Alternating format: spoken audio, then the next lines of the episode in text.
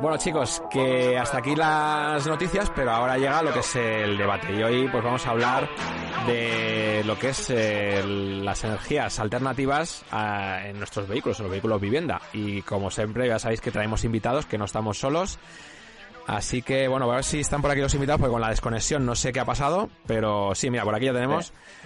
Voy a ir metiendo por aquí a, Irene, concienzuda, a ver si entra. Pero bueno, eso, nuestra idea es un poco hablar sobre las energías del futuro, ¿no? A ver dentro de unos años si vamos a utilizar gasolina, si vamos a utilizar hidrógeno, si vamos a utilizar gas, si vamos a utilizar efectivamente las baterías de litio para mover los coches, como parece que está pasando. Pero, joder, es que yo he escuchado últimamente hablar del hidrógeno bastante bien. Aunque tampoco estoy muy puesto en el tema, pero parece ser que eh, los coches que funcionen con hidrógeno también son eléctricos. Lo que pasa es que hay una pila de hidrógeno que... Mira, ahí está Irene. Sí, estamos por ahí, ¿Cómo estás, Irene? Muy buenas, Irene. Bueno, tienes por ahí quitado el, el micrófono, ¿eh? A ver. Ah, vale, ahora. ahora. Había un botón rojo al que había que apretar. Eh, sí, sí, sí, es importante. es importante. Bueno, ¿qué, tal? ¿Cómo estás, Irene? bueno, oye, probablemente muchos ya te conocerán, pero bueno, a ver si quieres dar una mini introducción tuya. A ver, ¿por, qué, ¿por qué crees que te hemos podido invitar aquí o qué? Porque me queréis un montón ya está. Porque básicamente yo de coches, sabe, sabe Antonio perfectamente que se ve muy poco. pero. Y de motores menos, pero bueno, de algo de, de ecología un poco. Así que lo que podáis decir vosotros, yo puedo meter a lo mejor ahí alguna puntillita. Bueno, se trata al final de que hagamos aquí un debate entre todos y hablemos eh, pues de, del tema como lo vemos nosotros. Tampoco es que tengamos que ser expertos en, en lo que hablamos. Esto no es aquí eh, un sitio súper... Bueno, somos, somos profesionales, pero tampoco... Estamos en un lugar serio, Antonio, por favor. Eh, sí, sí, sí. Bueno, voy a, voy a, ir pasando también con el siguiente invitado, que tenemos también por aquí, le tenemos esperando aquí en la sala de espera, a Pablo de Autofácil, que este sí que sabe un montón de coches y, verás cómo nos va, nos va a aclarar aquí un montón de dudas. Eh, muy buenas, Pablo. Eh, Hola, buenas tardes. tienes, Que, tienes que activar la cámara porque te escuchamos, pero no te vemos. Ahora mismo, a ver. Ahí estás. Ahora, ahí te vemos. Muy buenas, Pablo. ¿Cómo estás? Muy bien, ¿vosotros qué tal? Pues mira, aquí pasando la tarde de domingo. Bien. Estupendo. Pues nada, muchísimas gracias por, por invitarme a, este, a esta tertulia. Estaba viendo ahora a través de Camper Ruteros y súper interesante. He visto alguno ya, o sea que, que nada, muchas gracias y, y, por aquí estamos. Pues nada, muchas gracias a ti por venir, porque claro, queríamos hablar un poco de, de motores eh, y un poco hacia dónde va el mundillo del, del motor. Y claro, pues hemos pensado que tú eres un experto en esto, que nos vas a poder seguro que dar bastante información.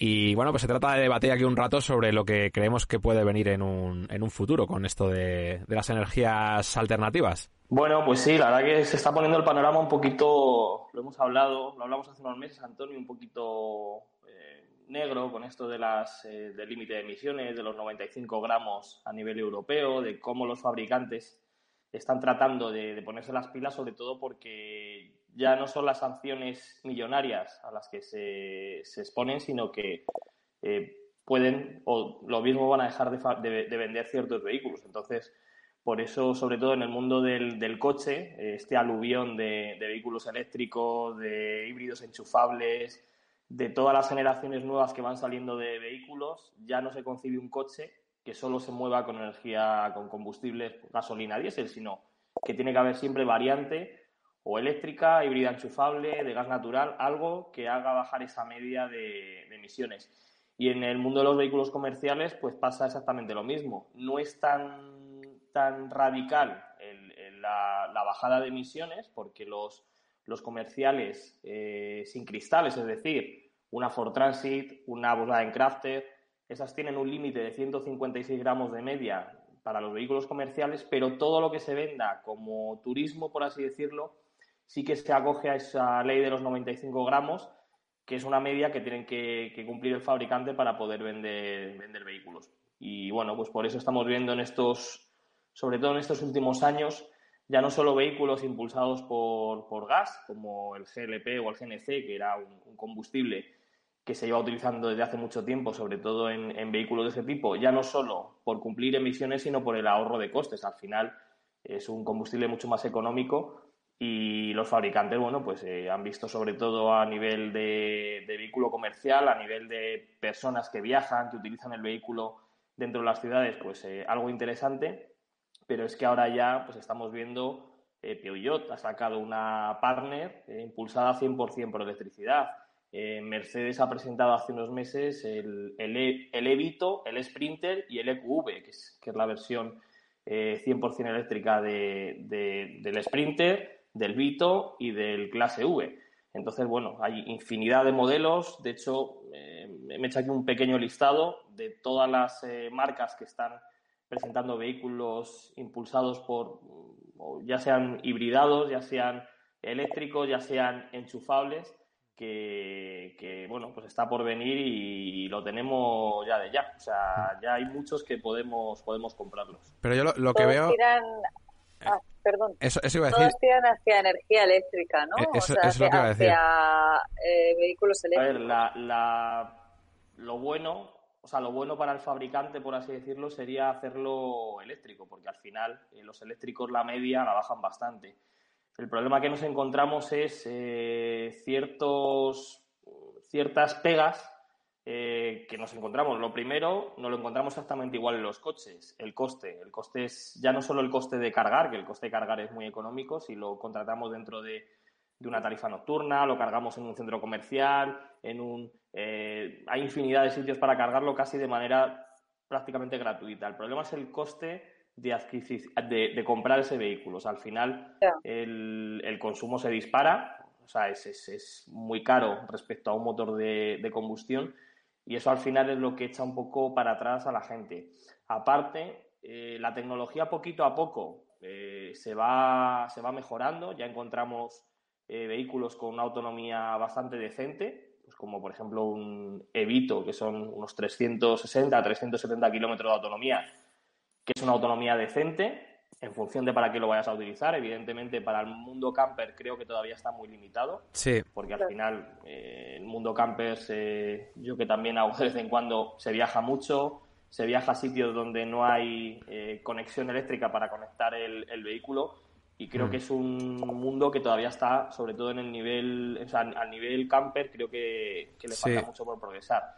Los puntos de carga es otro punto que creo que, deben de mejorar. Ya, ya empezamos a ver puntos de carga donde antes no había. De hecho, ya hay corredores que llaman a nivel nacional para poder viajar pues desde Madrid a Barcelona con diferentes puntos de carga donde poder parar a repostar tu repostar, cargar tu vehículo eléctrico y bueno, parece que poquito a poco eh, va mejorando. Lo que pasa es que la tecnología todavía a nivel furgonetas, a nivel vehículo comercial, a nivel camper lo veo, lo veo un poco verde y creo que el paso intermedio eh, pues es eh, tecnología de gas, GNC GLP, que creo que es interesante, aunque no sea 100% eléctrico, pero bueno, tenemos pegatina eco y nos permite ciertas ventajas a la hora de poder circular por ciudad, eh, limitaciones en ciertas zonas e incluso la compra del vehículo.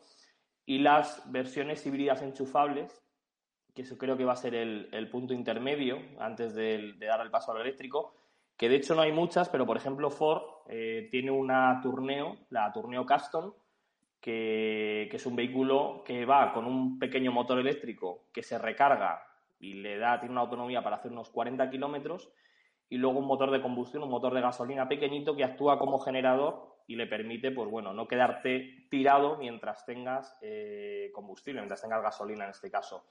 El problema que os he comentado. Son como los. Sí, perdón. Como los taxis, ¿no? Como, los, taxis, es como los taxis, cuando llevan el híbrido. Sí, lo que pasa es que esto es un híbrido. lo que tienen los taxis es un vehículo híbrido, que es una pequeña batería eléctrica con un motor eléctrico que puede llegar a impulsar el vehículo hasta dos kilómetros. O sea, es simplemente un pequeño aporte de potencia o de electricidad a un motor de gasolina. O sea, lo hacen básicamente para compensar que el motor de gasolina en ciudad no esté funcionando todo el rato.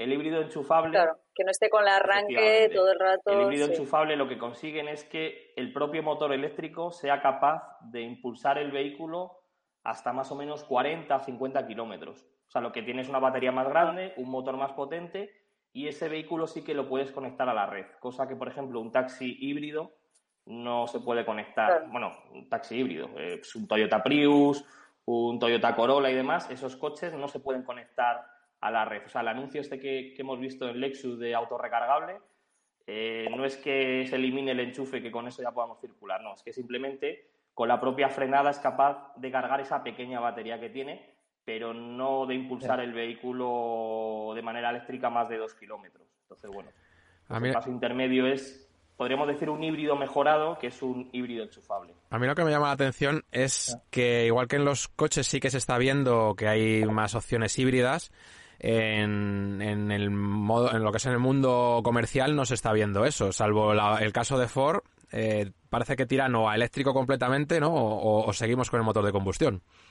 Al final, el, el tema es que o sea, la tecnología creo que creo que está hecha, porque si nos eh, empezamos un poco a ver eh, cómo está cómo está repartido un poco el, segmento, sobre todo en estos últimos años, o sea, las plataformas o los chasis que utilizan los nuevos vehículos comerciales están basados en muchos en los turismos, por ejemplo, la Peugeot Rifter, el Partner, el Opel Combo, el ProAce City, al final no deja de ser una plataforma, la MP2, que es la misma que lleva un 3008, que lleva un 308 y que ya se venden con versiones híbridas enchufables. Por lo tanto, creo que simplemente hay que esperar, hay que ver un poco que las marcas empiecen a sacar vehículos de ese tipo, porque creo que es principalmente el problema que encuentro es que todavía es un. O sea, ese sobreprecio que tienen que poner a un vehículo comercial, esos 8, 9, 10 mil euros de más, creo que el cliente a día de hoy no, no lo entendería. O sea, diría, pero me estás pidiendo por un Peugeot Rifter que cuesta 20.000 euros en diésel, me estás pidiendo 30.000 euros porque es híbrido enchufable. ¿30.000 euros? ¿De verdad? O sea, ¿cómo es esto? Entonces creo que... Hombre, pero si, si se va, si, si en vez de esa opción, pero alguien que esté mirando un vehículo eléctrico pudiera tener esa opción, a lo mejor sí que le interesaría, porque sería un poco más barato que un vehículo eléctrico, ¿no? Eh, Seguiría siendo... Debería ser un debería ser más barato. debería ser como una cosa media, ¿no? Claro, el problema es que el, híbrido enchufable, yo desde mi punto de vista, un poco probando coches, es como un paso intermedio. O sea, es como un pequeño apaño al vehículo eléctrico. O sea, esto, lo, lo ideal habría sido pasar del, motor de gasolina o diésel al eléctrico. Lo que pasa es que todavía la gente eh, no hay infraestructura y la gente todavía tiene miedo, el miedo este de decir, jolín, es que si no encuentro un cargador, eh, ¿dónde enchufo yo mi coche? Y si me voy de viaje... Y también el, también el tiempo, ¿no? De carga. Cada, vez van tardando Ponerlo y estar cinco minutos, aunque encuentres el cargador, no estás cinco minutos y lo cargas y sigues para adelante. A ver, cada vez hay más hay cargadores, ya, hay viajes, por ejemplo, un viaje a Galicia con un Mercedes EQV, eh, tienes que hacer una sola parada de unos 40 minutos, que al final, entre que vas al baño, te tomas un café, no sé qué, prácticamente has cargado el vehículo. O sea, ya lo, de, lo del tiempo de carga se va reduciendo. Pero sobre todo es la psicosis esta de decir, ostras, es que lo mismo mm, no llego. Y en el mundo camper creo que todavía es más delicado porque nos vamos a los Pirineos, por ejemplo, a pasar un fin de semana, a pasar una semana y decir, ostras, no tengo ni cobertura de móvil como para cargar el. Sí, mira, por aquí nos, nos, está diciendo Flanagan Van que, que le gustaría ver una camper eléctrica, eh, que quieras hacer un viaje en verano con el compresor del aire acondicionado tirando a tope y que llegara al destino para pasar un fin de desconectado, ¿no? Entonces, claro, al final es eso, cuando llegues allí... Desconectado totalmente, te ibas a quedar... Eh, te vas a quedar desconectado del todo. Llama, a la, llama la grúa para que te saque de allí. En la, en la presentación del, del EQV, que estuve hace, del Mercedes EQV, que estuve hace tres meses, ya de hecho he tenido, el, he tenido la furgoneta que la he podido probar, bueno, monovolumen, como lo llaman en Mercedes, que el EQV es el monovolumen, pero es la, la Evito, eh, pregunté si estaba, si, estaba prevista una versión Marco Polo impulsada por 100% eléctrico, porque bueno, pues al final con esos casi 400 kilómetros más o menos es, interesante. Me comentaron que estaban trabajando, pero que se están encontrando muchas dificultades, sobre todo técnicas, a la hora de, tratar de, de, a ver si me entendéis, de pasar todo lo que tiene una Marco Polo, ¿vale? Que al final pues la parte de los bajos tiene los depósitos, hmm. tiene un montón de historia, no sé qué, de pasar todo eso a una furgoneta que toda la plataforma está ocupada por baterías, o sea, no, queda sitio básicamente. Entonces, se está encontrando con, la, con el problema técnico de decir, vale, ¿dónde metemos el depósito de aguas sucias, el de aguas limpias? Hmm. Eh, ¿Qué hacemos con todos los? Sí, de hecho, de hecho eh, para, la, para el debate de hoy eh, me hubiese gustado haber contado con algún camperizador, alguien que, que se dedicase a preparar furgonetas y que nos contase un poco eh, desde otro punto de vista, ¿no? El cómo veía el preparar una vehículo, un vehículo eléctrico o de gas y, y prepararlo para vehículo vivienda. Eh, no he conseguido que nadie mm, se atreviese a venir, pero sí que me ha comentado alguno que estuvieron trasteando con una Ducato de gas, vamos, trasteando, un poco mirando cómo estaban instaladas las, cosas en un vehículo de gas, ni siquiera eléctrico. ¿eh? Y ya dijo que, lo dieron por imposible, o sea, no, no, no llegaron a intentar siquiera, o sea, que entiendo que debe ser complicado. La, Ducato la Ducato de GNC, que la, he probado junto con la Daily Natural Power, que es exactamente, cambia el chasis, pero es lo mismo, misma arquitectura de, de gas y, con motor de gasolina, cuando, claro, tú ves el espacio de carga y dices, joder, qué, bien aprovechado está, que no ocupa nada, cuando te tiras a los bajos y ves los depósitos de gas del tamaño de, de misiles de, un F-18, dices, ostras, aquí como para meterle mano a esto, ¿sabes? Mm.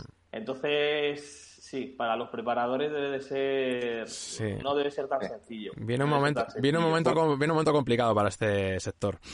Si está la cosa como para equivocarse en una de esas y, meterle el taladro al depósito. Claro, y sobre todo echar un vistazo a eso, el, coste de un vehículo de estos que al final no es, no es económico, más la preparación. Es que al mm. final, o sea, el cliente va a decir, pero bueno, o sea, voy a tener que pagar 60.000 euros, 70.000 euros por un vehículo que si lo meto con motor diésel, que no me afecta ahora mismo nada, y para lo que le voy a usar, me voy a ahorrar 20, 22.000 euros. Es que no, no, o sea, a día de hoy todavía es, pero... complicado.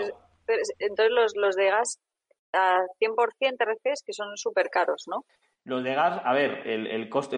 Lo digo porque es que he estado viendo que como los... que se puede meter, eh, transformar un vehículo a GLP por básicamente 2.000 euros. Sí, el, GLP es mucho más económico porque el, el, GLP lo que, lo que metes el depósito, por así decirlo, es donde iría la rueda de repuesto pues metes un depósito de GLP. Un Dacia Docker, por ejemplo. El Dacia Docker, que hay una preparación de... Recuérdame, Antonio. ¿cómo se... Eh... Dacia Docker, ah, Camperiz, Camperiz. Camperiz, efectivamente. El, Docker, el Dacia Docker hay una versión de GLP con un pequeño depósito en, en, el, en la rueda de repuesto y eso son, son 2.000 euros si te lo preparas con tu cuenta, pero lo puedes comprar ya preparado. Entonces, es económico. El problema es los grandes volúmenes, o sea, las, pues, eh, una hacia Ducato, una, pues va en, bueno, Crafter no tiene versión de, gas, pero sí que, por ejemplo, la, bueno, tienen versión eléctrica, pero no de gas, la Ducato, la Iveco Daily, son vehículos que el coste, porque al final lo que es el, gas natural es mucho más, eh, más caro y además necesita depósitos más grandes. O sea, es complicado. No, no es tan caro como, como, electrificar un vehículo, que al final la versión electrificada sí que son caras, pero, pero el gas natural, en este caso, que lleva depósitos más grandes, sí que, sí que resulta, resulta complicado. Hombre, y eh, al fin y al cabo sigue siendo una energía fósil. O sea, dentro de las energías fósiles, pues es la más ecológica, pero es de menos impacto ambiental, pero sigue siendo una energía. Sí. luego también que tienes que encontrar una gasolinera donde haya GLP. Yo en Australia sí que tuve una Ford Econovan del año 87, o sea, muy antigua, que el anterior dueño la había equipado con GLP. Y efectivamente, en la parte de los bajos donde va la rueda de repuesto, tenía un depósito enorme con el que no me acuerdo cuántos kilómetros podía hacer, pero eran muy pocos. Lo bueno es que era muy barato. Creo que llenaba ese depósito por unos 40 dólares, que podría ser como unos 30 euros al cambio y vale, tampoco podía hacer muchos kilómetros, pero lo que me pasaba es que en ciudad podía estar perfectamente, pero en cuanto quería hacer un viaje, además en Australia, que sales y ya te cuesta encontrar una gasolina normal, que, suelen ser enanas por los pueblos por ahí perdidos, como para encima pedir que sea GLP. O sea, eh, pero bueno, yo tengo, yo tengo bastante buen recuerdo, era, era curioso. Y, barato de, de, llevarla así, pero efectivamente, pues, pues no sé. Sí, aquí en, en España, por ejemplo, el, GLP sí que está, sí que está bastante expandido. De hecho, hay unas 400 gasolineras en toda España de, GLP, de gas licuado del petróleo. Pero, por ejemplo, el GNC, que es el gas natural, sí que encontramos, creo que hay unas ochenta y tantas. A mí me parece los, los vehículos que van con gas natural me parece que tienen un funcionamiento mucho mejor. Eh, es un combustible que funciona mucho mejor en el, en el motor, no es tan no deja tantos residuos en el, en el motor, pero sí que es un tipo de combustible que el propio vehículo tiene que venir de fábrica ya montado con el gas natural. Por ejemplo, en gas natural pues encontramos el, el Volkswagen Caddy, que la generación que se va ahora tenía versión de gas natural y ahora la nueva generación, que estuve el otro día en la presentación, va a haber versión también de GNC, o sea, de gas natural. Y lo que han hecho en Volkswagen, hablando un poquito y viendo cómo está el, panorama, y de hecho, pues la entrevista un poco de hoy, que sí va a haber una versión 100% eléctrica del, del Volkswagen Caddy, y nos dijeron que no va a haber versión 100% eléctrica, va a haber una versión híbrida enchufable, es decir, va a haber una versión, como hemos hablado antes, motor de gasolina, un 1500 eh, TSI, que es el motor que está montando ahora el grupo Volkswagen, y un pequeño motor eléctrico que con una batería de unos 10 kilovatios, 12 kilovatios, pues para poder realizar unos 40, 50 kilómetros. Eh, lo que te comentaba antes, Antonio, la tecnología está hecha. La Caddy emplea el mismo chasis que encontramos en el Golf, en el Volkswagen Golf, en el Skoda Octavia encontramos versiones gasolina, diésel e híbridas enchufables. O sea, la tecnología está y la van a lanzar. De hecho, a finales de año habrá versión híbrida enchufable.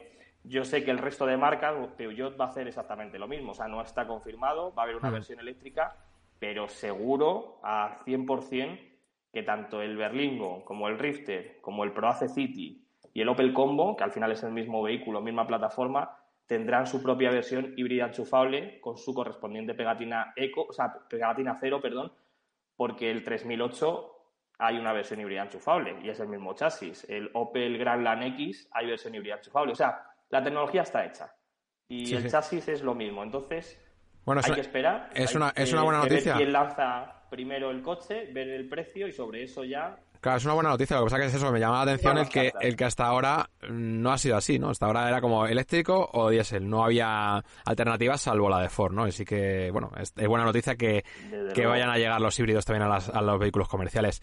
Eh, y lo que ha hecho Ford con, con las Transit, por ejemplo, la, la microhibridación, que lo comentabais antes, la Transit, la Tourneo, esta que habéis comentado, súper deportiva, eh, Ford por 600 euros tiene la opción de microhibridar tanto la, la Transit como la Tourneo, con un pequeño motor eléctrico de 14, 14 caballos entrega, una batería mm, pequeñita, pero con eso consigue la pegatina eco. No es capaz de impulsar el vehículo de manera totalmente eléctrica, pero ayuda en las arrancadas, ayuda al ponerse un pequeño impulso que le da cuando se tiene que poner en marcha, apagar el motor mucho antes, porque cuando bajas de 10 kilómetros por hora el motor de combustión se apaga totalmente y ese propio motor eléctrico ayuda a arrancar el vehículo. No utiliza motor de arranque, sino que es el propio motor eléctrico el que, el que arranca el, vehículo. Y con eso, con esos 600 euros, pues tenemos esa versión eh, con pegatina eco, mucho más ecológica, mucho más económica y sobre todo, bueno, pues que tenemos un vehículo eco que, está bastante bien. Suena, Suena bastante interesante, sobre todo por 600 euros viniendo ya de serie así de un concesionario. Que Irene, ¿a ti, a, ti qué te parece? Tengo curiosidad este tipo de sistema. Ya, o sea, por 600 euros pones eso, o sea, eh, ¿qué es lo que hace que tenga pegatina eco? ¿Qué, qué tipo de ahorro en cuanto a en, en, cuanto a cantidad de dióxido de carbono, en cuanto a cantidad de gases contaminantes? Eh, o simplemente por tener ese empuje, es que muchas veces la palabra eco, pues estamos hartos de verla no solo en este tema, sino en, muchísimos sectores, muy mal utilizada y muy utilizada pues de manera comercial y, entonces no sé hasta qué punto en este sentido la palabra eco de esos de ese plus es realmente eco o, o es para que se gasten esos 600 euros en algo. yo, yo Viniendo de probar coches, eh, porque yo mi trabajo son, son los coches, es cierto que hay muchos coches que llevan pegatina eco que no vale para nada. O sea, no, no voy a decir marcas ni modelos, o sea, lo tienen ahí como para... Bueno, venga. Pues el, el, el greenwashing, un poco de greenwashing de tengo, soy super eco y me compro un coche que tiene una pegatina verde. Un Toyota Prius tiene su propio motor eléctrico, se puede llegar a impulsar por electricidad, aunque sea poco, pero eh, complementa un motor de combustión evita que el motor de combustión esté en marcha todo el rato, por lo tanto, bueno, pues se puede considerar un vehículo. Un poquito de ahorro. Sí, o sea, al final, si te pones a echar cuenta, si ves un poco el tiempo que está el motor de gasolina conectado y desconectado, dices, bueno, vale, eh, un Audi RS6, un V8 de 600 caballos con pegatina eco, claro, claro, dices, bueno, claro, pues eh, no es capaz de impulsar el coche, no sé qué, emite mm, una barbaridad, corre muchísimo, es una gozada llevarlo, pero eh, es un poco medio la trampa. En el caso de Ford, yo habiendo probado, de hecho en el, en el canal de YouTube de Autofácil hice un vídeo hace un mes de la, de la Tourneo Caston Active, que es la, eh, la versión un poco sub de esta furgoneta, una bastante atractiva, con pegatina eco, es decir, con la microhibridación. Y yo quería ver también, digo, bueno, esto, eh, esto lo han sacado un poco para compensar, lo han sacado para hacer la trampa. Y te puedo asegurar, de hecho lo digo en el vídeo, que, que es de los pocos vehículos microhibridados que se llaman, que realmente se nota eh, ese sistema, ¿vale? O sea, lo que te comentaba. El consumo medio, bueno, pues sí, pues a lo mejor me gasto un poquito menos que la otra. Dices, bueno, ¿cuánto? Pues no lo sé. Las condiciones eran diferentes. Yo había probado otra versión que no tenía nada que ver porque era más larga, más pesada. Entonces es complicado. Ellos dicen que en torno a un 8 o un 10% menos de, de gasto de combustible. Lo que sí te puedo decir es que probándola, al final el poder desconectar el motor de manera automática cuando bajas de 10 kilómetros por hora o sea, a partir, en cuanto bajas de 10, el motor de combustión se apaga. Eso, mm, cuando en ciudad nos movemos en torno a 10, 15, 20 kilómetros por hora. Al final es cuanto más dióxido de carbono se produce y cuanto más gases de contaminantes. Sí. Que, el, que el motor se apague por debajo de 10 ya en ciudad se nota. Y sobre todo se nota esos 15 caballos. Al final es un vehículo de 2.200 kilos, es pesado, pero notas como cuando aceleras a bajas vueltas, el motor de, eléctrico es como que empuja un poquito, te da como una especie de empujoncito que al final es donde más gasta un, vehículo de combustible de gasolina o diésel en ciudad, que tiene que poner en marcha o tiene que empezar a mover desde parado esa masa. Entonces, ese pequeño motor eléctrico te ayuda. Y aparte, el tema del motor de arranque. O sea, que es, eh, no hay un motor de arranque que tenga que inyectar gasolina o diésel para mover otra vez el motor, sino que es el propio motor eléctrico el que pone en marcha el, el motor. Entonces, Sí. Mm, dices, oye, pues lo mismo sí que, o sea, sí se ven eh, ciertas, ciertos momentos en los que un sistema que no lleve ese, o sea, que no lleve la microhibridación estaría en marcha y con esta furgoneta, con este sistema microhíbrido, pues sí que sí que se nota. Mm, Hombre, a mí a mí lo, lo, que decías antes, a mí me alucina también eso, vehículos eléctricos con un montón de caballos, un montón de potencia que consumen muchísimo, con una pegatina eco pues creo que es un poco bastante inviable. Creo que se necesitaría más reducir.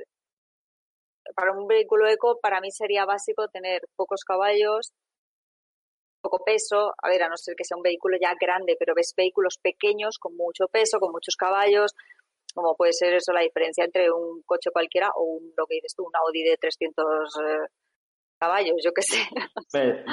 desde luego, a ver, en ciudades donde más repercute todo ese consumo. Es cierto que luego en carretera abierta, una vez que, no haya núcleos urbanos, que no haya eh, exceso de coches, al final, bueno, pues si se pone el motor en marcha, tampoco pasa nada. Pero en ciudad sí que es cierto que cuanto más tiempo esté ese motor de combustión eh, detenido, pues es, es, mucho mejor. O sea que yo, por ejemplo, en el caso del Ford, es una opción esa microhibridación que yo desde luego pagaría para la gente que nos esté viendo y esté decidiendo eh, además, no, está, no es incompatible con la camperización, pues una camperización que puede hacer Tinkerman, por ejemplo, sobre este vehículo, porque no afecta a nada. De hecho, la batería va debajo del asiento del pasajero, es lo único, eso sí. Si alguien quiere colocar algo, la batería, la pequeña batería que lleva va debajo del asiento del pasajero, que hay que tenerlo en cuenta de cara a la camperización.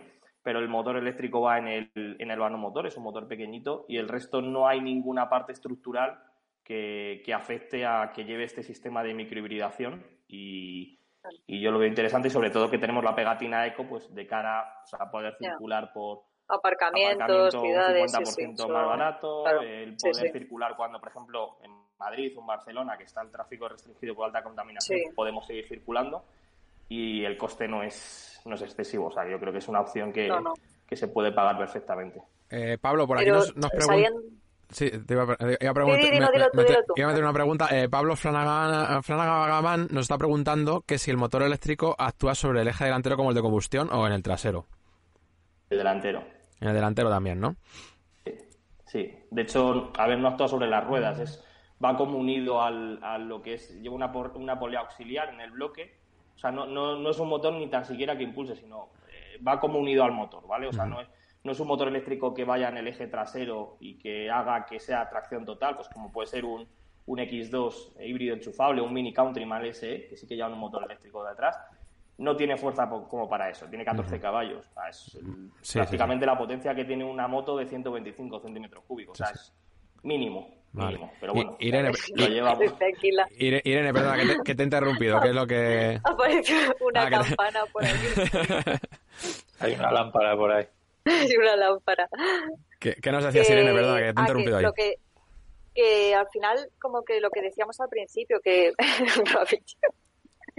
que lo que lo que decíamos al principio que, que nos estamos basando todos en la nueva en, una nueva tecnología en, en, la electricidad, en vehículos eléctricos, ¿no? Hmm. Eso que quizá pueda haber a lo mejor otras soluciones que, porque claro, hay que contar con que la electricidad, según por dónde proviene la electricidad, puede ser también de fuentes eh, fósiles. O sea, entonces puede ser que esa electricidad no sea para nada ecológica me estáis eh, escuchando porque me está, me está pegando unos meneos esta.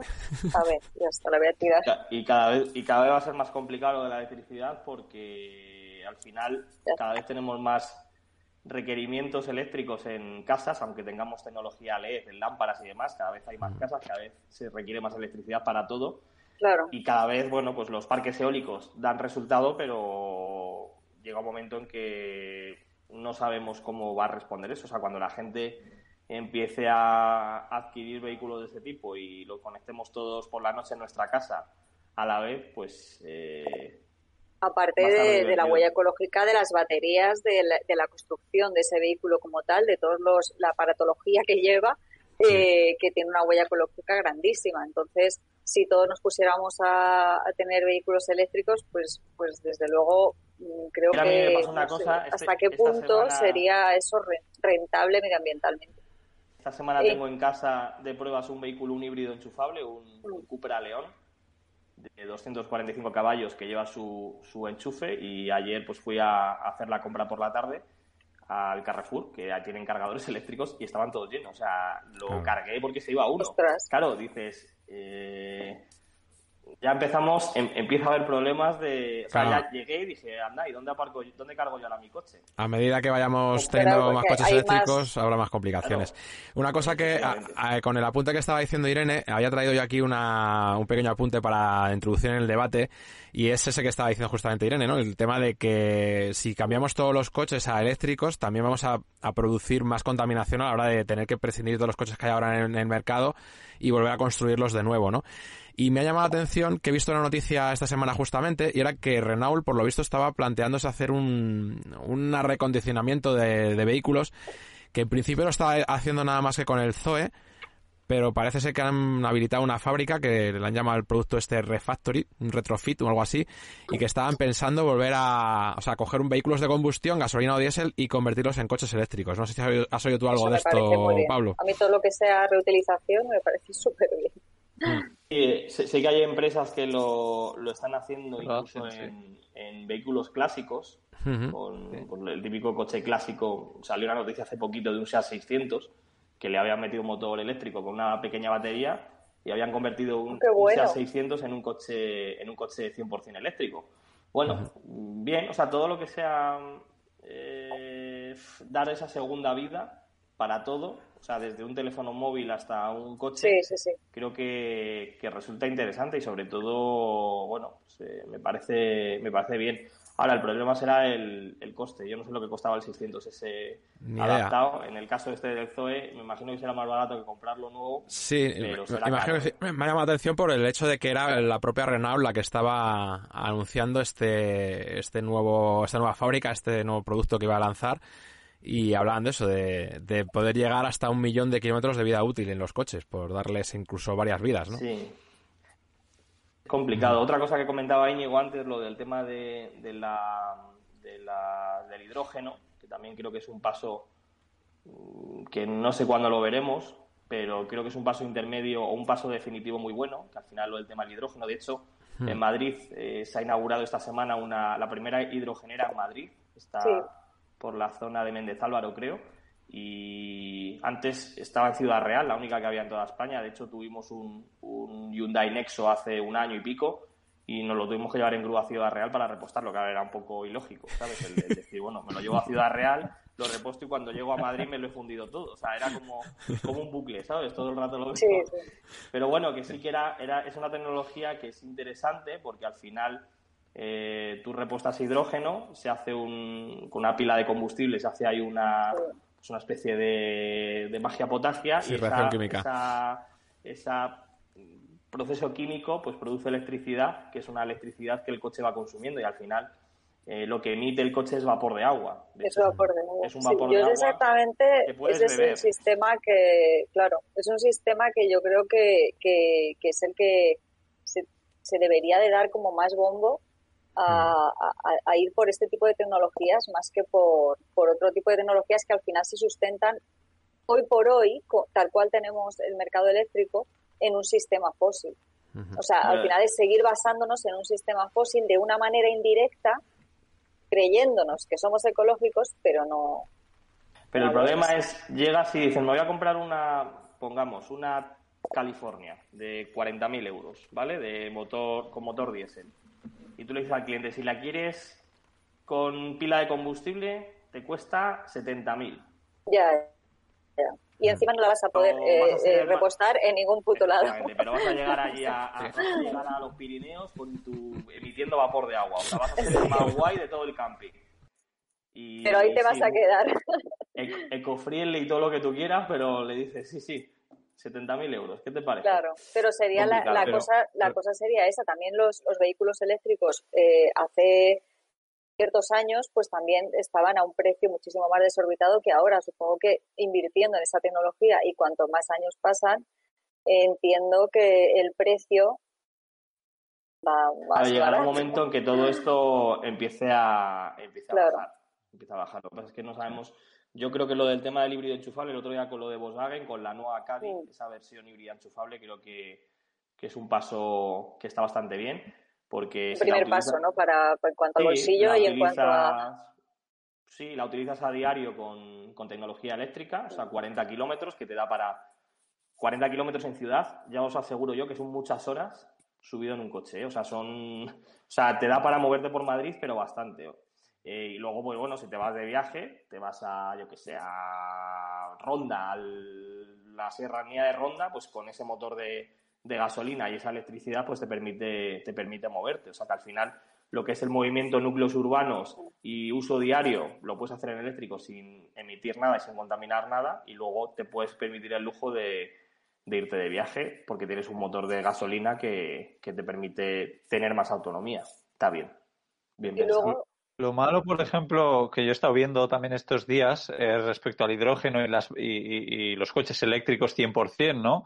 Que es que las baterías al final salen de unos pocos países del mundo y, es bastante horrible cómo es la extracción de los materiales para hacer esas baterías. Y lo bueno del hidrógeno es que está en todo el mundo prácticamente. Eh, se puede sacar del agua, o sea que, que el, para conseguir hidrógeno eh, sería la extracción local, o sea que en España que podrían conseguir hacer hidrógeno. Y luego estamos hablando un poco de ahora, efectivamente ahora no es el momento, pero a mí lo que me gustaría es pensar un poco cómo podría ser el, mañana, ¿no? el mercado futuro. Imagínate que tú vas a una gasolinera y tienes diésel, gasolina, hidrógeno y, y, electricidad, porque eso es lo ideal, ¿no? Que en todas las gasolineras que tú puedas repostar. o incluso algún biodiesel, que tampoco hemos hablado, pero algún tipo de biodiesel, o sea, biodiesel no, digamos, de algún tipo de biocombustible, no biodiesel, porque el biodiesel me sigue pareciendo, por lo que he leído, eh, digamos, la, la forma de ponerle la etiquetita verde a algo que no lo es. Entonces, pero bueno, eh, el, que... algún biogás, que al final es utilizar la materia compostable, eh, bioetanol o algo, utilizar desechos, algún, tipo de, combustible que utilice desechos, que además estaríamos eh, dando un segundo uso a una materia orgánica de, residuo, un metano de residuo de, el metano de residuo de, los vertederos que producen la, materia orgánica. Pues todo eso creo que podría ser también utilizable en cuanto a otras alternativas. Gas natural en sí es un es un, es un metano, pero producido por los por, por, por los por combustibles fósiles. Por aquí ya nos estaban, nos estaban apuntando. el, GLP, el, GLP, sí, pero el GNC, que es gas natural, eso es. Eh, de hecho, no depende. el GLP sí que deriva de, del petróleo, el GLP, de hecho, es el gas licuado del petróleo, y el GNC es gas natural comprimido, que es un gas que está en, en, pues, en un montón de sitios. el gas natural de por sí es, un, es mucho más limpio que el, que el GLP. O sea, de hecho, el GLP sí que cuando sube el combustible, cuando sube la gasolina, sube el GLP porque depende del petróleo. Porque va asociado, claro. el GNC, quien tenga, quien nos esté viendo y tenga algún vehículo de gas natural, pues ya sea una Caddy, camperiza y demás, verá que el precio lleva siendo el mismo desde hace 5 o 6 años porque no sube, no depende del, del petróleo. Lo que sí de aquí lanzo también un, un poco, eh, viendo un poco cómo está el panorama y dedicándome a esto profesionalmente, creo que los coches, tanto turismos como furgonetas, o sea, hoy en día, no tienen nada que ver a lo que contaminaban hace 20 mm, años. hoy en día los coches, evidentemente hay un proceso de combustión, hay una gasolina, hay un diésel, pero hoy en día, con, tanto con los filtros antipartículas como con los sistemas de AdBlue de urea, o sea, los fabricantes se están poniendo las pilas una barbaridad para que vehículos grandes como pues, una Volkswagen Crafter, como una Volkswagen T6.1, como una Sprinter en versiones de combustión sean vehículos que ya no solo gasten poco, porque gastan poco, sino que emitan pocas emisiones de CO2, que eso la verdad que resulta interesante y bueno, pues es un esfuerzo que están haciendo los fabricantes para hacer cada vez motores mucho más ya no solo eficientes, sino ecológicos. Y bueno, pues... Pero hay muchos que todavía tenemos vehículos muy antiguos. pero eso no depende del fabricante. Y yo creo que yo creo que habría que habría que dar también salida a la modificación o, o ver cómo no Ah, yo solo veo la salida de tirar tu vehículo y comprarte otro nuevo porque el mercado está sacando cosas maravillosas y, y no lo veo tan así. O sea, creo que Íñigo y yo lo hablábamos, lo hablamos mucho en un podcast que estuvimos él, y yo también hablando y, y, yo no veo la salida en tirar todos estos vehículos y, y pasar uno nuevo. Creo que, que si hiciéramos todo eso, el gasto energético y, todos esos vehículos en, en, en vertedero absolutamente, no es, no es la salida. Entonces, no creo que las, las nuevas tecnologías se basen en comprar algo nuevo para que sea más sostenible. Creo que la sostenibilidad no se basa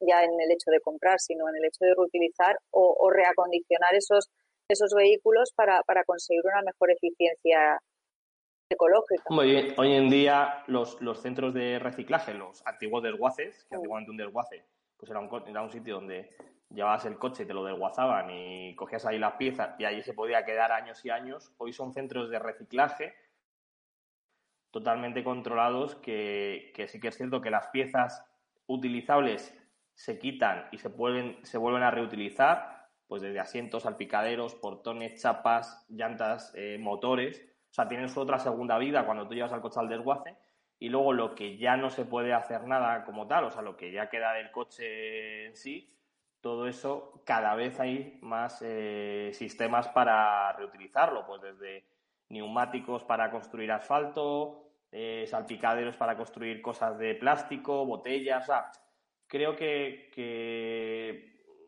hay bastante reciclado en los, en los automóviles. Igual que hace 20 años, 30 años posiblemente no había nada de eso. Hoy en día un centro reciclado, un desguace, yo que he hecho, he hecho varias visitas, eh, sorprende la cantidad de... Yo a veces lo comparo como un cerdo, ¿vale? O sea, los cerdos son como animales que se aprovecha todo pues, de un coche, o sea, es utilizable eh, durante toda la vida del vehículo y una vez que se manda al desguace o se da de baja, todavía hay cosas que se pueden reutilizar para otros coches y lo que queda se, se hace infinidad de cosas que, que, lo vemos a diario, pues desde, como digo, desde un asfalto, o sea, un asfaltado está hecho con neumáticos de, de coche, los salpicaderos de plástico, pues posiblemente la botella de agua que nos estemos bebiendo esta tarde, pues llevará algo seguramente. Claro, precisamente ahí tengo yo, o sea, una cosa es que se pueda reciclar y, mm, y, se pueda aprovechar y otra cosa es que realmente se haga en un porcentaje eh, significativo, ¿sabes? Porque es como el reciclaje en España, es como el reciclaje en España, el reciclaje en España existe, se hace, hay reciclaje, sí, pero en un porcentaje tan insignificativo que no merece la pena. O sea, es así. Ah, Entonces, por, ejemplo, en un coche sí que he ido a yo sí que he ido a, un desguace para buscar piezas para mi furgoneta, por ejemplo, pues mi asiento es de una T4 antigua, el motor, bueno, hay, hay diferentes partes, pero cada vez que voy a un desguace, yo veo una furgoneta como la mía eh, y bueno, le faltan piezas, pero digamos que está el 85% de la furgoneta está ahí. Entonces, pues sí, con el paso del tiempo igual sí, pero aún y todo, eh, yo creo que poco se, se aprovecha. Y a mí me viene súper bien y, y, yo he aprovechado un montón, pero ya te digo, cada vez que veo una furgoneta como la mía en un desguace, eh, le puede faltar, no sé, 25 piezas. Sí. Las otras 200 están ahí. Luego eso, una vez que pasa de ahí, desde el momento que lo coges tú hasta que, o sea, el, desguace, hasta que muere. El resumen un poco es llega al coche, pasa por diferentes eh, fases, pues desde sacarle todos los líquidos a un vehículo, pues el líquido de frenos, batería, combustibles, etcétera, que se reutiliza, hasta quitarle llantas, motores y demás, que se almacena todo para su posterior venta, y luego ya lo que sale al sitio donde vamos nosotros, donde vas a coger tus piececillas, oye, pues voy a coger este asiento, oye, pues voy a coger este logotipo, eso ya es como la última fase donde el vehículo está un tiempo y una vez que pasa un tiempo, ese vehículo se coge, se aplasta, se tritura, se lleva a una, a una empresa donde pues esa chapa, ese metal, se reutiliza y se hace nuevo, nuevo para hacer metal, o sea, para hacer pues eh, metal pues, para farolas, para eh, quitamiedo, nuevos chasis de vehículos, o sea, Mm, ¿Se podría reutilizar más? Pues posiblemente. Pero bueno, ya incluso hay, hay muchos coches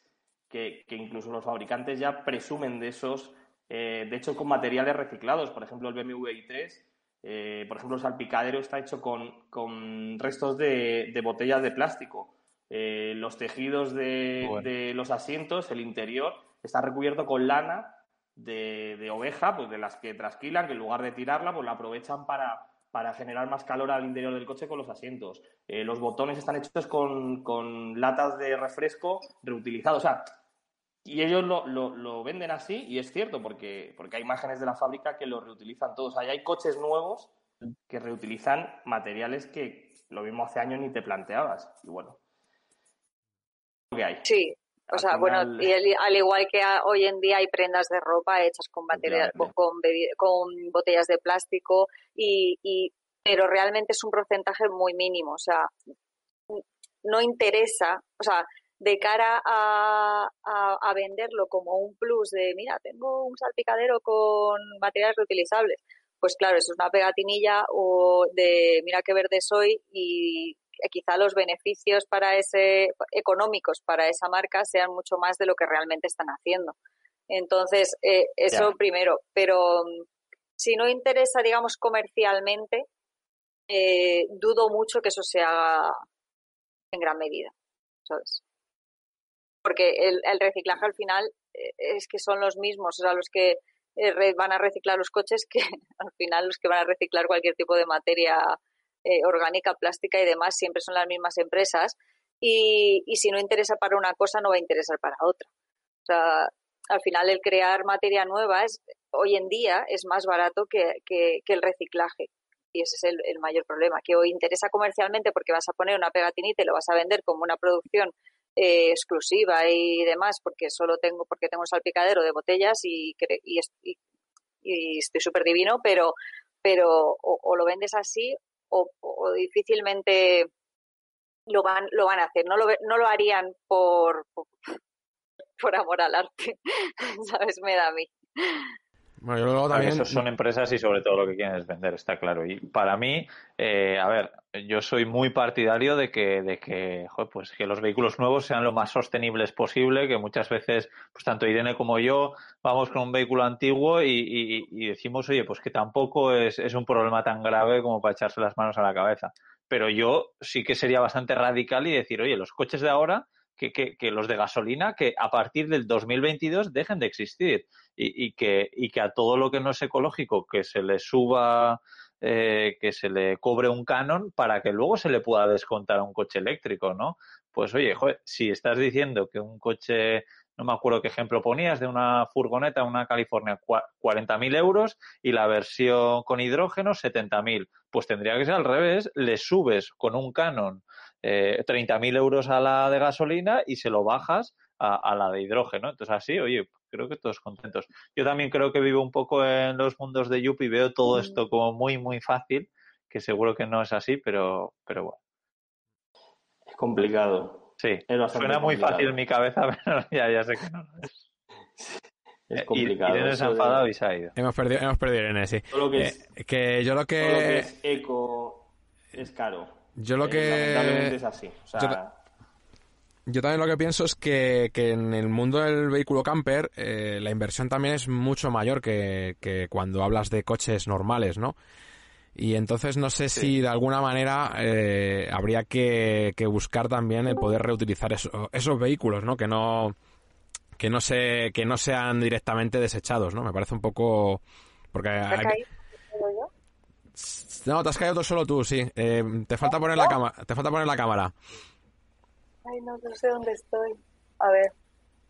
Aquí. Ahí, ya estás. ¿Qué ha pasado? Hombre, pues estás caído solo tú. No, estaba comentando, estaba comentando yo que, digo que la inversión en un vehículo camper también es más cara que la de un coche y que me parece que de alguna manera sí que habría que buscar también el, el poder reutilizar esos vehículos antes de desecharlos, ¿no? Porque, por ejemplo, alguien que está haciendo una inversión ahora en una autocaravana, pues a lo mejor se va a gastar cerca de 70, 80 mil euros si es una autocaravana cara y no puedes decir, por ejemplo, como ha dicho ahora Íñigo, ¿no? O sea, en 2022 o 24 se acabó los, los diésel, ¿no? Entonces, creo que de alguna manera habría que... No, se acabó, me refiero a los nuevos, ¿eh? que no, se fabriquen Que a partir de X año, que sea dentro de poco, que no se puedan fabricar. Sí, pero por eso digo que, que, yo creo que al final... No que eh, no haya gasolina. Eh, la forma de, también de reducir la contaminación yo creo que está clara, ¿no? habría, habría que buscar la forma de reutilizar vehículos que ya están en la carretera, ¿no?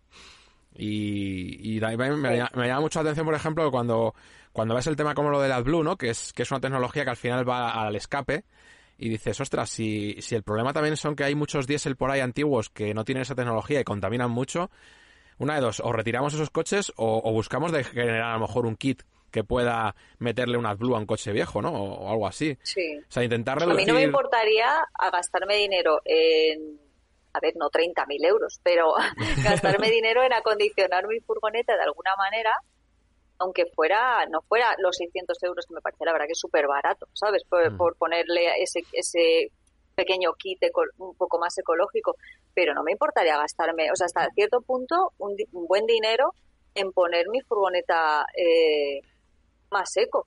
Mm. O sea, si te, si te cogen y te dicen, te vendemos un kit de Blue por, por 3.000 euros. Yo lo compro.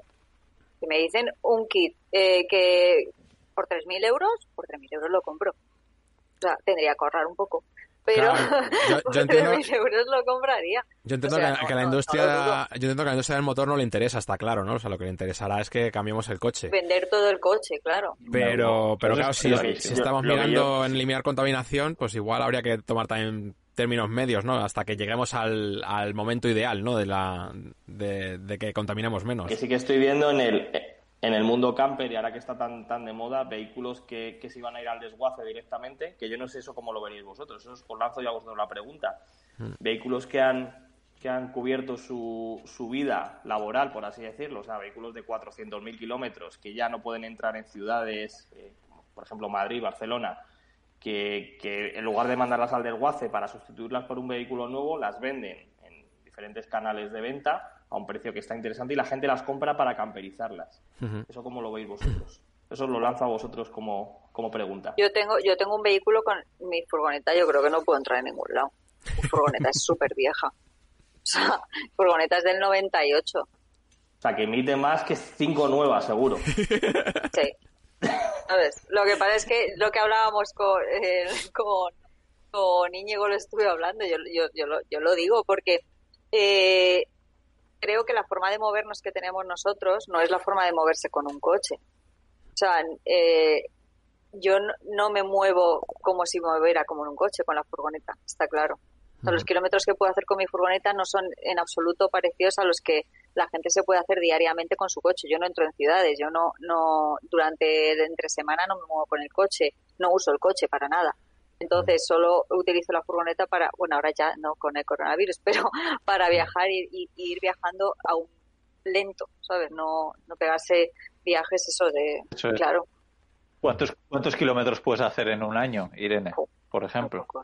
Bueno, a ver, en un año normal, en este, pues en un año normal, pues me he podido hacer creo que unos 10.000, 12.000 kilómetros con la furgoneta. Claro, entonces, pues sí, efectivamente tienes una furgoneta que, ecológicamente no, es lo ideal, pero que haces esos kilómetros y que la media de tus acciones, que es lo que hablábamos un poco en ese podcast, es que son bastante más ecológicas que la media de las personas. Entonces creo que tampoco hay que volverse loco. Efectivamente, tu furgoneta de ahora, pues no es la más ecológica, pero, pero bueno, pues si, luego lo, acompañas con otras acciones. Lo siguiente que sería decirle a esta gente, eh, cojo y, tiro mi furgoneta. Es que no, es que no lo veo. Es que no lo veo. Yo mi idea sería que apareciera algún otro tipo de tecnología con la que pudiera aprovechar. Lo que he estado viendo es que también se puede meter mm, en, hasta un 5%, ¿no? No sé si lo sabes como en, no sé si tú seguro que tienes más datos, eh, pero en como de, a ver, como de, aceite, ¿no? O de, aceite reciclado, incluso hasta un 5 a los motores normales, o cómo, cómo es eso. Incluso se pueden adaptar, sí que hay gente que los adapta para... De hecho, bueno, los chicos de Alson, lo que tú hablabas de reutilizar, eh, por ejemplo, los chicos de Alson de mi furgón, Arancha y Vito, que están con el camión antiguo, ellos lo que quieren hacer es un... Eh, un camión ecológico en ese sentido porque quieren utilizar un bio, quiero utilizar biocombustible, no sé exactamente qué es, pero creo que lo tengo apuntado por aquí. No sé si tú lo sabes, ¿no? Como aceite, aceite filtrado o aceite reciclado. Pero yo he estado viendo como que en un motor normal solo se puede hasta un 10%, una cosa así, sin que diera, sin ningún tipo de adaptación. Pero luego ya con adaptaciones puedes utilizar hasta un 30%, una cosa así, ¿no? No, incluso yo diría que es prácticamente el 100% con un vehículo, con un motor totalmente adaptado. Mm. Con un aceite especial, o sea, no es lo sacas de la freidora y lo tiras al coche. Yo, por ejemplo, en mi... claro, y tal, pero... En mi furgoneta pone que no se puede utilizar biodiesel. Hay una etiqueta en el depósito que pone no se puede usar biodiesel. furgonetas diésel antiguas, muy antiguas, ¿eh? No, no. Algo del año 2000 seguro que ya no, pero por ejemplo tu furgoneta, Irene, no me extrañaría que se, que se pueda adaptar. Eh, la mía también, incluso yo conocía a un chico inglés que estuve en su furgoneta que funcionaba con, aceite y no sé de qué año sería, pero sería de los 80 o de los 90, no era de los 50. Y el problema de, los vehículos modernos, Antonio, en el tuyo, o de 10, 15 años, es el tema de las, los que llevan sistema Common Rail, que llevan inyectores que pulverizan el combustible. Al final, Incluso el diésel aquí en España es pésimo respecto al diésel que encontramos en otros países. De hecho, por eso hay tantas averías con los inyectores. Y eso al final lo que hace es pulverizar el combustible. Si le estamos metiendo un combustible que no está del todo filtrado, que no es del todo óptimo en cuanto a eso, pues el, inyector se te puede llegar a estropear y la avería es bastante considerable. Por eso, claro. en vehículos de 15, 20 años que, que llevan inyectores gruesos y demás, ahí le puedes echar lo que quieras. De hecho, hace como 10, 15 años eh, ibas a diferentes gasolineras y había biodiesel, te sí. encontrabas surtidor de biodiesel. Y cada vez hay cada vez hay menos. Ya incluso las, las grandes flotas de camiones que funcionan con biodiesel, casi todos están pasando al, al GNC, al gas natural, al, bueno, es uno del de, LPG o algo así, que es el de, el de camiones. Flotas, eh, Ibeco tiene camiones de GNC, eh, Mercedes, hay un montón ya de, camiones, sobre todo de largo recorrido, larga distancia, que ya se mueven con, gas natural, autobuses y demás. De, todas formas, cuando estás eh, utilizando biodiesel, la base de aceite, como estamos hablando, a nivel de contaminación, ¿eso no será también contaminante? Porque al final se supone que ahorra hasta un 50%, entre un 40 y un 50% de, de, emisiones de, efecto invernadero. Tampoco es que sea eh, pues como el hidrógeno, que es que emite agua, ¿sabes? Pero pero pero sí que eso está un 50%. O sea, contamina un 40 y un 50%. ¿Lo habéis probado alguna vez? pero luego, por ejemplo, el hecho de conseguir ese hidrógeno, eh, pues seguramente eh, es, es, mucho peor para el medio ambiente que el convertir ese aceite usado en aceite para poder... No te creas ahí, no, porque el, el hidrógeno se puede conseguir a partir de agua en... eh, eh, y, utilizando energía precedente también de, la, de energías renovables, incluso de la misma agua en una central Sí, pero yo, yo, lo, yo lo que me refiero es que tiene que ir un camión a recoger ese hidrógeno, que también se tiene que, guardar a, creo que son menos 250 mm. grados, o sea, que no es tan fácil como convertir aceite, por ejemplo. Ya, hombre, pero, pero porque a lo que estábamos hablando antes, que al final ahora mismo no estamos preparados para, para lo del hidrógeno, por eso sale como más caro y la infraestructura eh, como peor. Pero realmente en cuanto a la tecnología, se produce por electrolisis del agua. Se supone lo que es la, la, la, generación de ese hidrógeno. Entonces, eh, se puede, esa electrolisis del agua se puede hacer a través de energías renovables también. Eh, y no sería digamos, eh, ambientalmente hablando, sería muy, muy ecológico. Si luego, claro, luego a través, como tenemos que traer el hidrógeno, debe de saber dónde, no tenemos dónde enchufarlo y demás, porque al final pues sale todo muy caro eh, y, la huella ecológica se aumenta. Pero si eso estuviera preparado para poder producir, tener ciertas centrales de electrolisis de hidrógeno en diferentes lugares, pues ya sería otra cosa. Sí, sí. Además, bueno, se, está leyendo que incluso se, se, se, puede, es una tecnología que se puede poner eh, en cualquier parte, lo que decías tú, en cualquier parte del, de que no hace falta que sea en un yacimiento, en una ciudad, en un, que se puede hacer en un pueblo, te haría trabajo a ese pueblo, o sea que eh, al final se deslocalizaría toda la historia de las ciudades.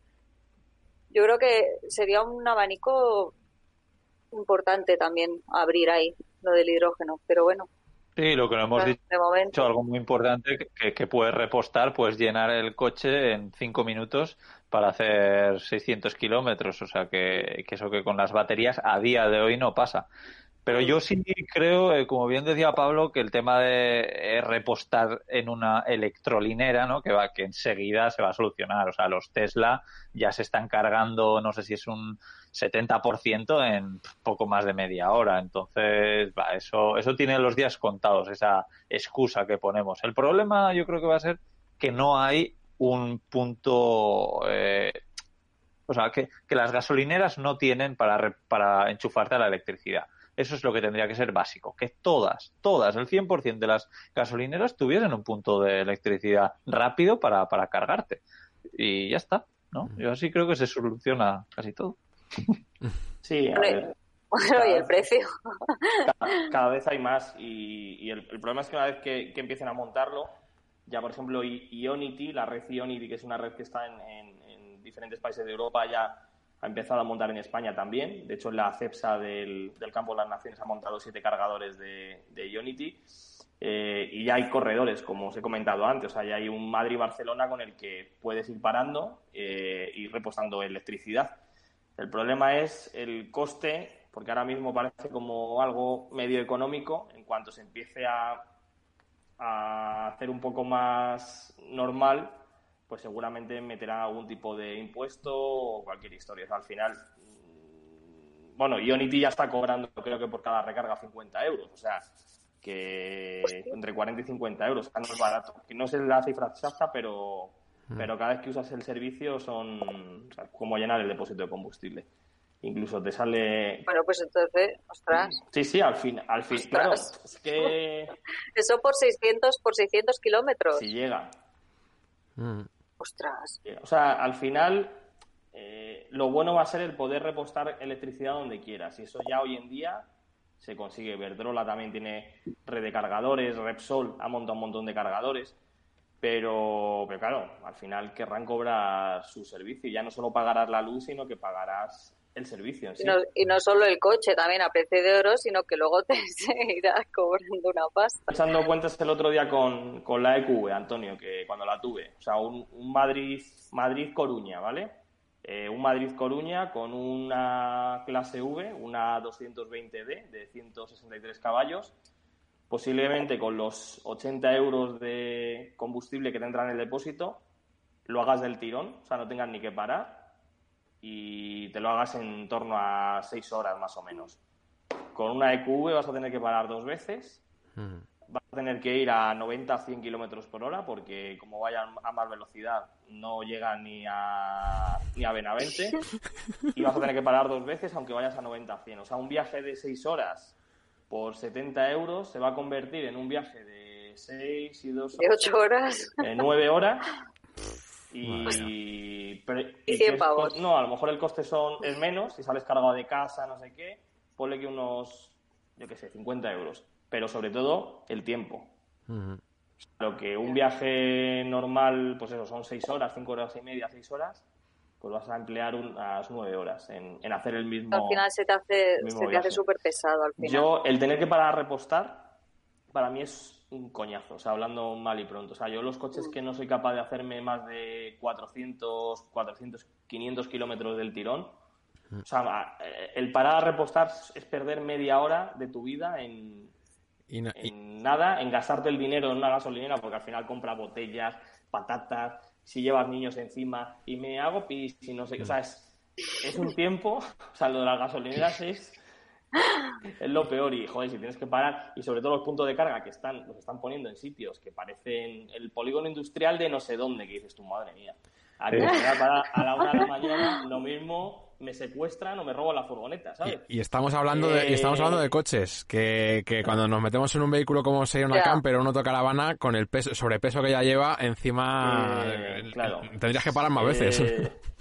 Es divertido. Sí, sí, o sea, una IQV son 2.600 kilos en cuanto la campericemos, que todavía no está, o sea, lo están estudiando, pero no, no hay nada previsto, claro. 2.600, 2.700 kilos que pesa en vacío un EQV, en cuanto le Es que Mm.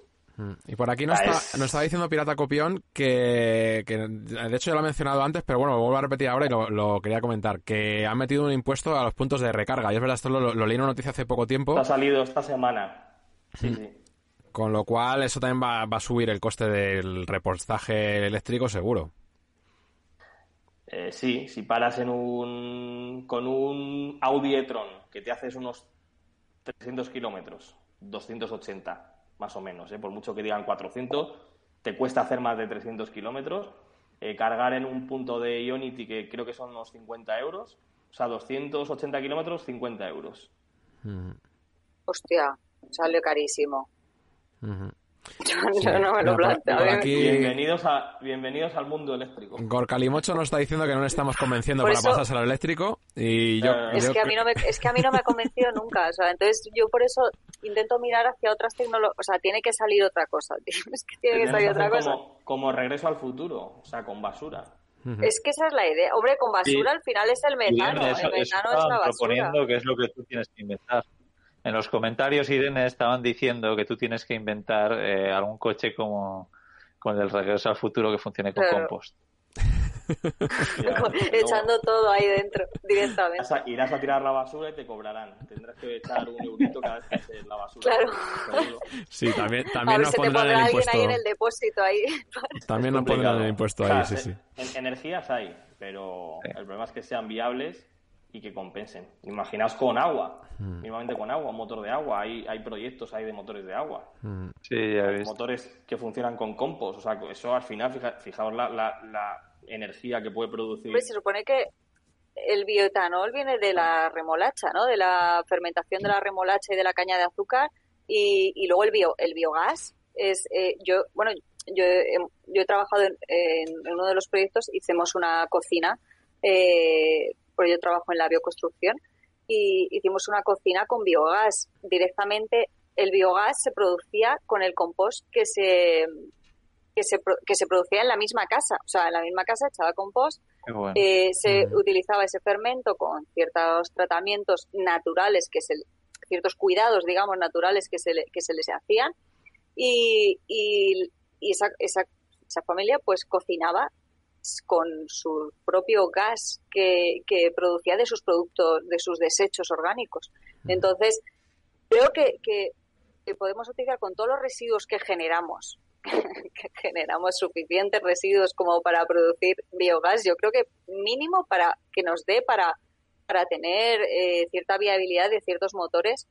Eh, yo lo, lo, tengo clarísimo, que tiene que haber otra tecnología en la que lo que pasa es que creo que al final tirar para lo eléctrico es que sigan ganando los mismos, las mismas eléctricas, los mismos lobbies. Entonces, creo que al final es meternos como un poco en, en, en, lo mismo, es salir de, una, de Málaga y meternos como en Malagón. O sea, creo que, creo que estamos como rizando en el mismo círculo, pero que luego que de aquí a unos años se verá que no era la salida y, volveremos a intentar otra cosa y no sé.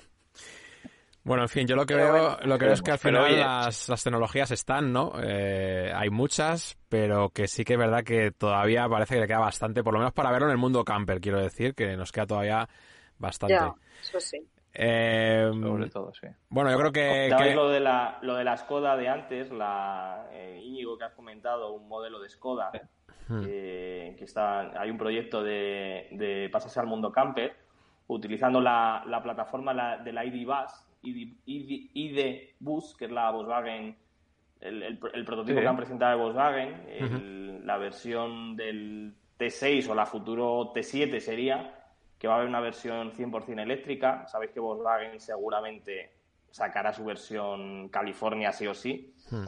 Y aprovechando ese, ese chasis, Skoda ha presentado un pequeño boceto, la denominada 1203, que es un código ahí que tienen un poco así, y lo han presentado sobre esa, sobre esa plataforma. Eh, una furgoneta 100% eléctrica. Eh, también con un boceto camper, que no sabemos si... O sea, que esa es la noticia que se nos ha escapado antes, ¿ves, ahí, Sí.